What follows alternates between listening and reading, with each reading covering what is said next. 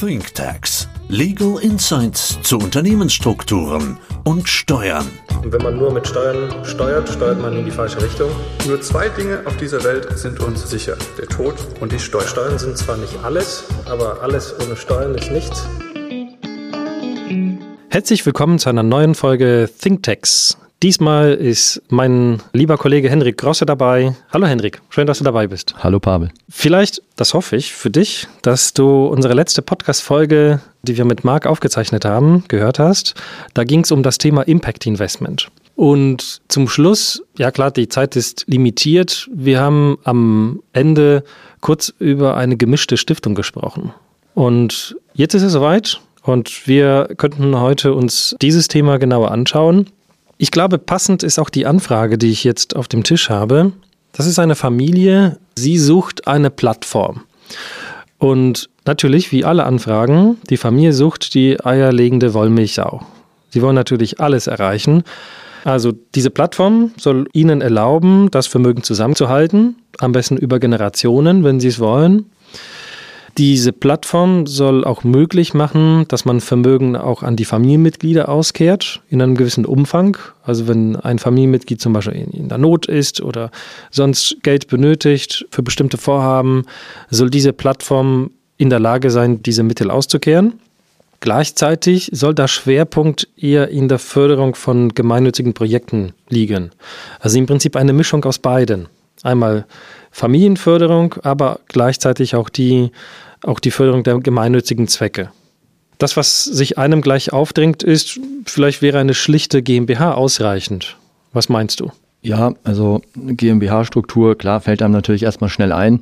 Aber bei der GmbH ist natürlich so, eine GmbH hat Gesellschafter und ich habe Anteile. Und ähm, die Familie ist dann letztlich an der GmbH beteiligt und die GmbH gehört zum Vermögen der Familie. Sprich, im Erbfall, bei einer etwaigen Scheidung, ähm, nimmt dieses Vermögen dann teil bei, bei Auseinandersetzungen und diese GmbH ist dann erbschaftssteuerlich nicht begünstigt und ähm, dafür ist deswegen eigentlich diese Struktur da nicht ideal. Stimmt. Und was man vielleicht noch bedenken sollte bei gesellschaftlichen Strukturen, wer kann Geld aus einer GmbH bekommen? Nur die Gesellschafter. Nur die Gesellschafter, genau. Wenn ich also einen breiten Kreis von Familienmitgliedern unterstützen will und nicht nur einen oder zwei Gesellschafter, müssten die Gesellschafter sich das Geld auszahlen lassen, Abgeltungssteuer zahlen und dann gegebenenfalls schenkungssteuerpflichtig an andere Familienmitglieder weiterleiten.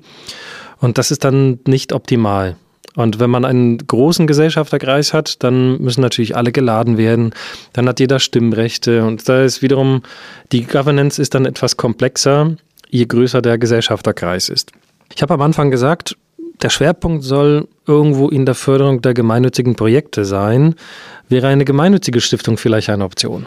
Ja, also eine gemeinnützige Stiftung kann man auch drüber nachdenken, aber eine gemeinnützige Stiftung muss man halt auch zu sagen, die muss dann eigentlich komplett gemeinnützig sein. Sprich, ich kann natürlich, also es gibt zu allem Ausnahmen, ich kann natürlich eine wirtschaftliche Betätigung schon hier neben der Gemeinnützigkeit fahren, das aber natürlich nur in engen Grenzen. Also es ist dann ein sogenannter wirtschaftlicher Geschäftsbetrieb, der dann mit seinen Einkünften auch der ganz normalen Besteuerung unterliegt.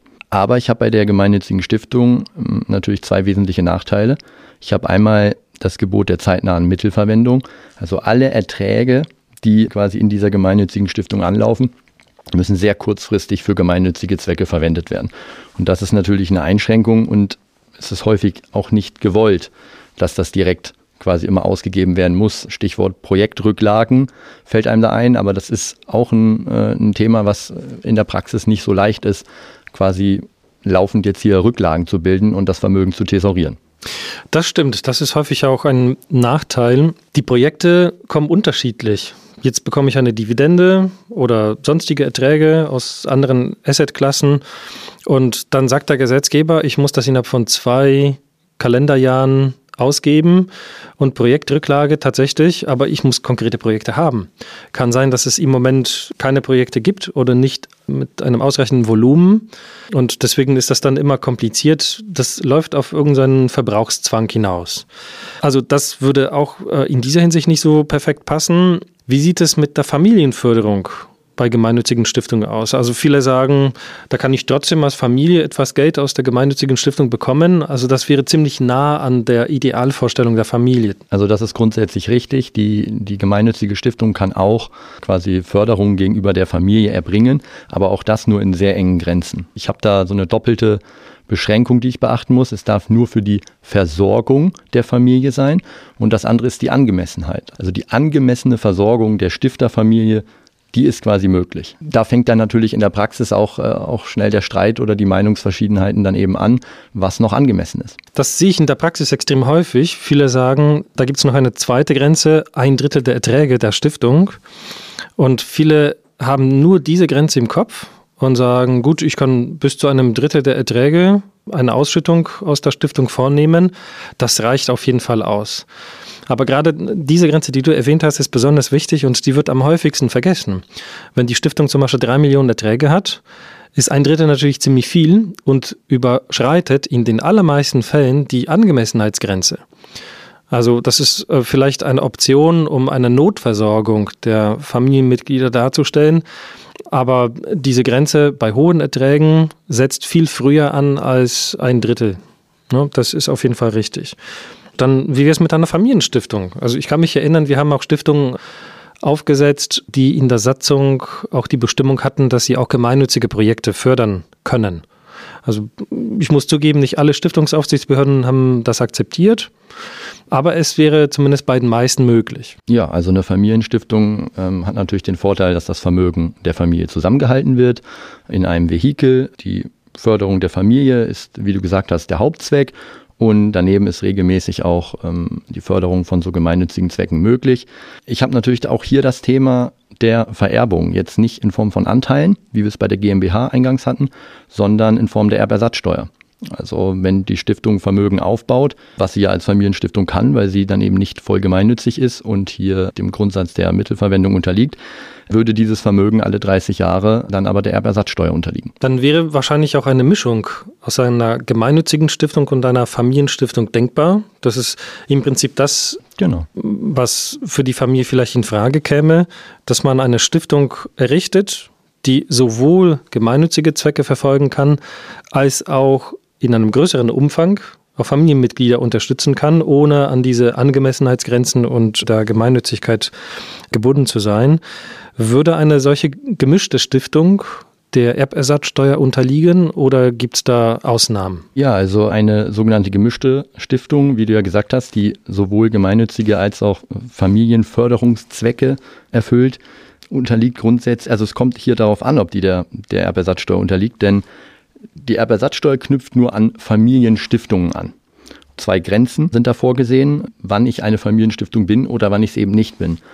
Also hier kommt es darauf an, hat die Familie keinen Einfluss auf die Stiftung, dann darf sie bis zu 50 Prozent der Zuwendung erhalten. Will die Familie aber einen Einfluss auf die Stiftung haben, dann darf sie nur 25 Prozent Erträge der Stiftung erhalten. Das ist spannend. Das heißt, wenn wir jetzt eine Familie vor uns sitzen haben, die sagt, wir haben eigentlich gute Leute in unserem Umfeld, die sich um die Stiftung kümmern würden, einmal für die Vermögensverwaltung sorgen, aber gleichzeitig auch sich um den gemeinnützigen Bereich der Stiftung kümmern würden.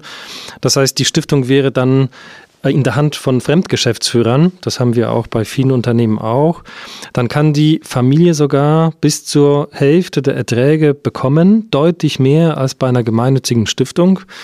Und man ist da komplett frei. Also man unterliegt keiner App-Ersatzsteuer. Man hat auch die ganzen Vorteile, die auch eine Familienstiftung bietet. Das heißt, etwaige Dividenden werden nur mit 0,75 Prozent versteuert, Veräußer Veräußerungsgewinne auch nur 0,75 Prozent. Das Vermögen gehört der Familie nicht mehr und wird auch nicht vererbt und nie wieder App-Ersatzsteuer. Oder das wäre der zweite Weg, wenn die Familie sagt, ja, ich will schon etwas Einfluss haben. Das ist im Prinzip unser Vermögen dann kann ich die Erträge auf oder muss ich dann auf 25 Prozent limitieren, was aber trotzdem günstig ist, weil wir hier diese Angemessenheitsprüfung nicht haben wie bei der gemeinnützigen Stiftung. Also da sind wirklich nur prozentual 25 Prozent der Erträge, ohne dass ich da weitere Prüfungen habe. Und der Vorteil ist, ich bin dann in der Anlage komplett frei. Also niemand mischt sich da ein. Also das klingt aus meiner Sicht sehr interessant. Was man auch in steuerlicher Hinsicht beachten sollte, ist wahrscheinlich, wie die Stiftung das Vermögen bekommen soll. Wie man reinkommt. Ja, genau. richtig. Ja. Welche Möglichkeiten würdest du da sehen? Da kommt es wie so oft auf die Art des Vermögens an. Ja, also wenn ich ähm, Vermögen habe wie äh, Unternehmensbeteiligung, also Anteil an Kapitalgesellschaften oder ich habe ein, ein Betriebsvermögen, dann habe ich natürlich die Möglichkeit, auch hier im Rahmen der Übertragung auf die gemischte Stiftung von den Betriebsvermögensbegünstigungen zu profitieren. Also ich kann das Vermögen in diesen Fällen im Idealfall, da ist eine Detailprüfung erforderlich, zu 100 Prozent gegebenenfalls steuerfrei in die Stiftung bekommen. Okay, also wenn ich ein operatives Unternehmen habe, genau. kann ich dieses ohne Erbschaftssteuer übertragen. Dann wäre diese gemischte Stiftung unsere Holding. Was man vielleicht, das wäre vielleicht eine Abwandlung, dass man nicht 100% überträgt. Also das kann man ruhig mischen, dass man vielleicht 70% oder 50% direkt an Familienmitglieder verschenkt, ohne Erbschaftssteuer, aber einen gewissen Teil an eine gemischte Stiftung. Und mit der Option, dass auch an diesen Erträgen die Familie beteiligt ist, zumindest beschränkt, aber dass die Stiftung mit dem Rest etwas Gemeinnütziges machen kann. Also das mhm. wäre auf jeden Fall spannend. Was machen die Familien, die kein operatives Unternehmen haben, also wirklich klassisch Vermögensverwaltung, Liquidität?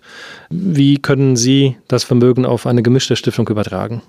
Ja, in diesem Fall macht äh, eine Schenkung regelmäßig keinen Sinn, weil ähm, ich müsste dann letztendlich, wenn ich jetzt Geld an meine Stiftung schenke, ist das quasi wie wenn ich einem fremden Dritten etwas schenke bin ich relativ schnell bei Steuersätzen von 30 Prozent oder mehr.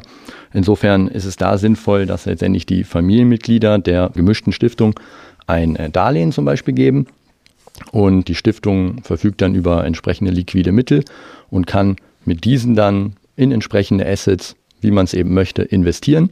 Da sie ja keine gemeinnützige Stiftung ist, ist sie relativ frei und kann letztendlich Vermögen aufbauen. Die Familie hat entsprechend eine Forderung die dann über die Jahre zurückgeführt werden kann. In diesem Fall würde ich also Wertsteigerungspotenziale und Erträge auf die Stiftung übertragen. Aus anderen Fällen weiß ich, dass viele auch in seiner Doppel-GmbH-Struktur investiert sind. Dann könnte die jeweilige Holding auch die Tochter GmbH verkaufen, auch gegen ein Verkäuferdarlehen. Und ähm, wenn wir da genug Wertsteigerungspotenziale haben, die würden sich dann schon unterhalb der Stiftung realisieren. Und das wäre eigentlich im, im, Prinzip die perfekte Struktur auch für die Stiftung mit der günstigen Besteuerung von Dividenden und Veräußerungsgewinnen. Also ich finde ein super spannendes Thema, das erweitert die Gestaltungspalette in der Praxis. Man denkt nicht nur in eine Richtung, also einmal Schenkung an die Familie oder dass die Familie selber zum Beispiel eine Familiengesellschaft errichtet und auch nicht in Richtung einer gemeinnützigen Stiftung, weil sie schon verglichen zumindest mit anderen Ländern sehr restriktiv ist in Deutschland. Und es gibt nicht nur die Familienstiftung. Wir haben natürlich eine ganze Menge in den vergangenen Jahren errichtet. Und ich finde, die gemischte Stiftung ersetzt natürlich die anderen Varianten nicht. Das muss zu der Familie passen. Das erweitert einfach die Palette und das ist schön, dass wir alle diese Optionen haben und einfach komplett ergebnisoffen mit den Familien besprechen können. Es hat wieder Spaß gemacht. Henrik, vielen Dank, dass du dabei warst und ich freue mich auf die nächste Folge. Vielen Dank. Vielen Dank.